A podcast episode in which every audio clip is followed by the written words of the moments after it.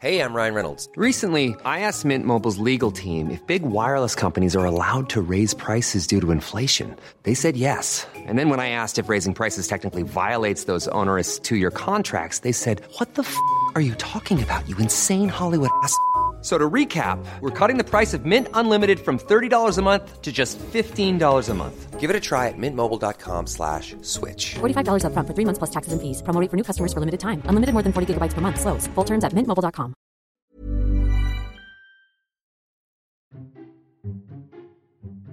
Esto es Memorias de Pez, un podcast en el que hablamos de historia y geopolítica de forma clara, sencilla, objetiva y sobre todo muy divertida.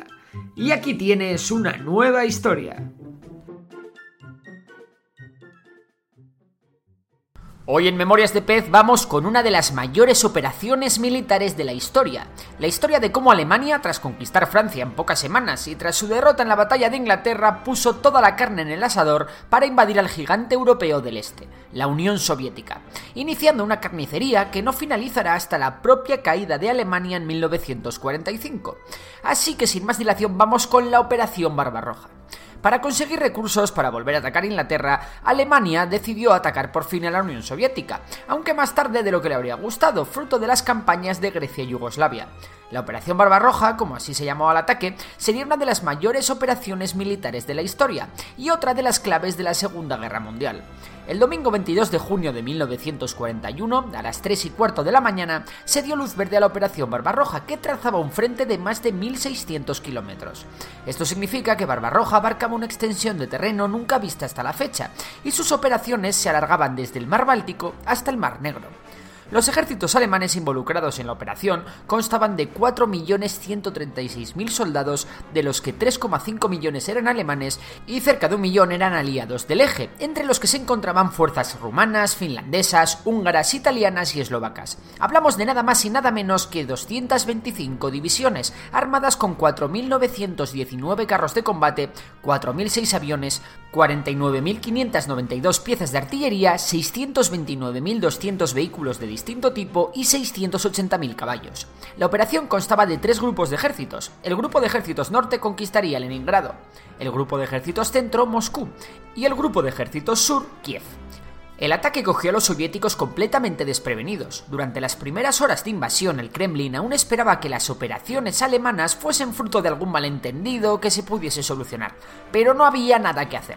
La maquinaria de guerra alemana estaba engrasada y funcionando a pleno rendimiento. Durante el primer día de la Operación Barbarroja, la Luftwaffe destruyó 1.200 aviones soviéticos, de los cuales dos tercios ni siquiera llegan a despegar. El trabajo de la inteligencia alemana fue clave para obtener información precisa del estado de todos los aeródromos soviéticos próximos a la frontera, sin alertar de ello a las desprevenidas fuerzas soviéticas. Durante los primeros días de la Operación Barbarroja, Stalin sufre una crisis que le hace estar durante un tiempo indeterminado ausente. La situación simplemente le había sobrepasado. Aún así, el líder supremo de la Unión Soviética consiguió reponerse y situarse al frente del país durante el resto de la guerra. Los primeros compases de la Operación Barbarroja fueron un auténtico éxito. Tan solo el primer día, en algunos puntos del frente, se llegó a avanzar hasta 60 kilómetros. La descoordinación en el ejército rojo era total. Para empezar, la frontera que Alemania acababa de cruzar no estaba en condiciones para ser defendida, ya que, como hemos visto anteriormente en otros vídeos, esta fue ocupada en 1939, cuando Polonia fue conquistada entre Alemania y la propia Unión Soviética. No obstante, el mayor problema para los soviéticos no fue ese. El gran problema para el ejército rojo eran sus oficiales. Las purgas de Stalin habían acabado con una gran cantidad de oficiales que habían dejado descabezado a las Fuerzas Armadas soviéticas. Los oficiales purgados fueron reemplazados por otros oficiales leales, pero cuya experiencia y capacidad militar eran cuanto menos cuestionables los panzer alemanes habían penetrado por la frontera soviética como un cuchillo caliente cortando mantequilla. Inicialmente en aquellos territorios no rusos los alemanes son recibidos como héroes, ya que la población les veía como libertadores que venían a liberarlos del yugo comunista ruso. Este sentimiento anticomunista era especialmente importante en Ucrania. Sin embargo, el alto mando alemán desechó estos apoyos y fueron igualmente implacables con la población local. Un error que Alemania pagará muy caro, ya que precisamente eran los recursos humanos el mayor talón de Aquiles de la Wehrmacht. El grupo de ejércitos norte fue el que más sencillo lo tuvo. La resistencia encontrada no fue tan importante como en el sector centro y en el sector sur. En el norte las tropas alemanas consiguieron con cierta facilidad avanzar por Letonia, Lituania y Estonia, hasta situarse a las puertas de su objetivo, la ciudad de Leningrado, la joya de la economía soviética. Por su parte, las tropas soviéticas se replegaron evacuando los territorios finlandeses que habían ocupado tras la guerra de invierno, siendo estos reocupados por el ejército finlandés. A pesar de que Hitler presionó al gobierno finlandés para adentrarse más en territorio soviético, el ejército finlandés se limitó a recuperar los territorios que le pertenecían antes de la guerra y no avanzó más allá el alto mando alemán decidió que no se podía permitir tomar Leningrado al asalto y que lo mejor era cortar todas las comunicaciones de la ciudad y sitiarla. De esta manera comenzó el sitio de Leningrado, el mayor asedio de la historia de la humanidad. Para llevar a cabo con garantías este sitio, los alemanes debían tomar varios puntos estratégicos en las afueras de la ciudad. Lo primero en caer fueron las líneas ferroviarias y por último la carretera y el curso por el río Neva. Los bombardeos con artillería comenzaron el 1 de septiembre. El alto mando soviético intentó evacuar a 1.400.000 civiles rusos, de los cuales 400.000 murieron en diferentes bombardeos durante la huida.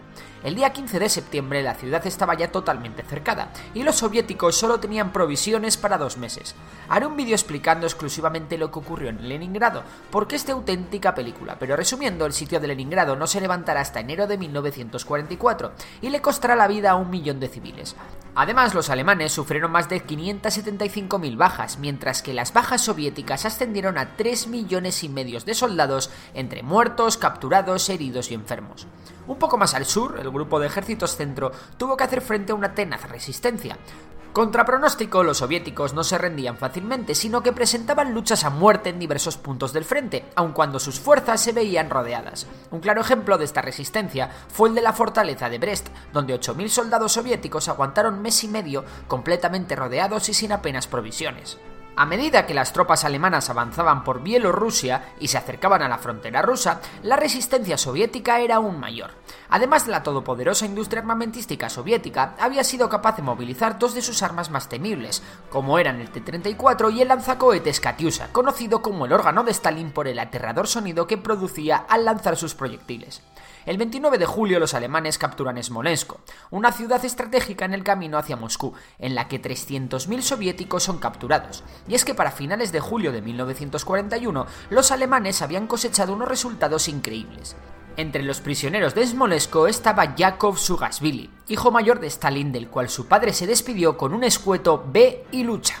A pesar de los excepcionales resultados del ejército alemán, la Wehrmacht tenía un gran problema. La resistencia soviética la estaba retrasando demasiado. Solo en Smolensk la Wehrmacht tardó un mes en capturar totalmente la ciudad, un tiempo que era oro para los soviéticos que estaban fortificando Moscú con decenas de miles de civiles colaborando en la construcción de defensas en la capital soviética. Tras la toma de Smolensk, Alemania tenía dos opciones, un ataque directo a Moscú o hacer que las divisiones Panzer girasen al sur para ayudar al grupo de ejército sur en la toma de Kiev. Hitler optó por ser cauto y centrarse en Kiev por tres motivos fundamentales. Para empezar, Hitler estaba obsesionado con castigar la economía soviética y creía que hacerse con la industria soviética situada en Ucrania era clave. Por ello, el Führer puso su vista en la zona de Kharkov, en Crimea y en los campos petrolíferos del Cáucaso, donde podría conseguir todo el petróleo que les faltaban a las fuerzas alemanas. Por otro lado, Hitler temía exponer mucho sus flancos y ser víctima de un contraataque soviético. Y por último, y no por ello menos importante, las fuerzas acorazadas alemanas habían perdido la mitad de su capacidad operativa, fruto del desgaste que estaba suponiendo la resistencia soviética. Sin embargo, generales importantísimos de la talla de Guderian o Hoth no apoyaban esta decisión y optaban por un rápido avance hacia Moscú, que en esos momentos no contaba con muchas fuerzas para su defensa. Además, ocupar Moscú significaría tomar un importante nudo de comunicaciones que dividiría a las fuerzas soviéticas de facto en dos, por no hablar de que moralmente la toma de Moscú habría significado un golpe durísimo para la tropa soviética. Guderian, con muy buen criterio, opinaba que el retraso que provocaría la marcha al sur de sus divisiones Panzer iba a provocar un importante retraso que conllevaría la llegada del invierno antes de la toma de Moscú. Finalmente se cumplieron los deseos de Hitler y el grupo de ejércitos centros se dirigió al sur para tomar Kiev. La capital ucraniana fue tomada y los carros de combate de Guderian son capaces de embolsar a 600.000 soldados soviéticos. La campaña fue un auténtico éxito y para finales de septiembre la Unión Soviética ya había perdido 14.000 aviones, 18.000 carros de combate y 2 millones y medio de soldados, una absoluta barbaridad que ningún otro país había aguantado.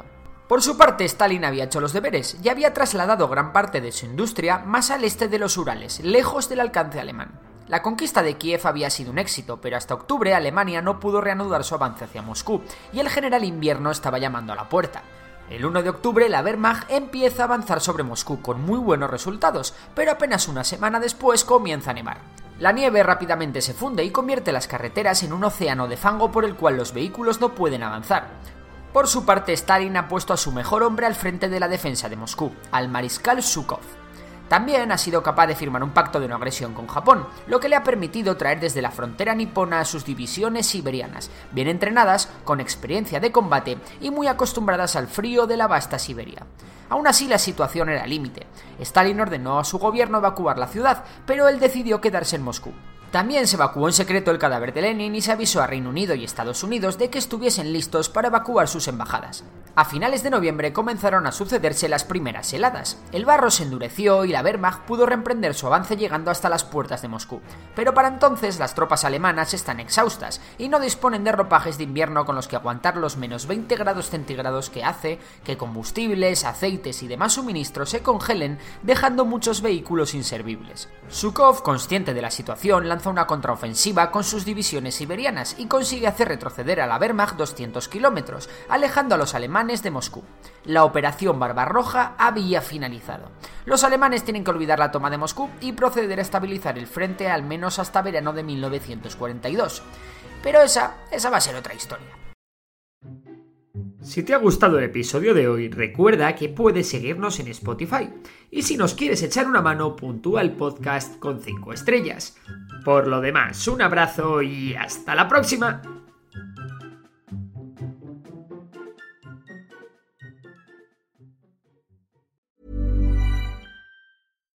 Hi, I'm Daniel, founder of Pretty Litter. Cats and cat owners deserve better than any old fashioned litter. That's why I teamed up with scientists and veterinarians to create Pretty Litter. Its innovative crystal formula has superior odor control and weighs up to 80% less than clay litter. Pretty Litter even monitors health by changing colors to help detect early signs of potential illness. It's the world's smartest kitty litter. Go to prettylitter.com and use code ACAST for 20% off your first order and a free cat toy. Terms and conditions apply. See site for details.